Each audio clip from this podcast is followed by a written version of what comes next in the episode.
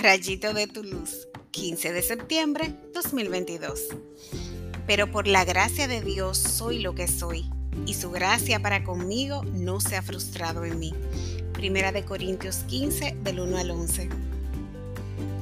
Pablo estaba consciente de su pasado y agradecía al Señor el detalle de buscarlo de forma extraordinaria.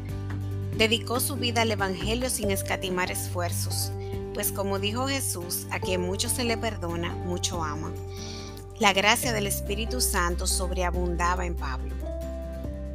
Reconocer que somos lo que somos por la misericordia de Dios nos hace tierra fértil para su acción en nuestras vidas de modo que no quede frustrada la gracia que ha sido derramada en nosotros por obra del Espíritu Santo. Reflexionemos si estamos ayudando a que prospere o a que se pierda el sacrificio de Jesús por nosotros. Oremos. Gracias Señor por permitirme dar fruto en ti.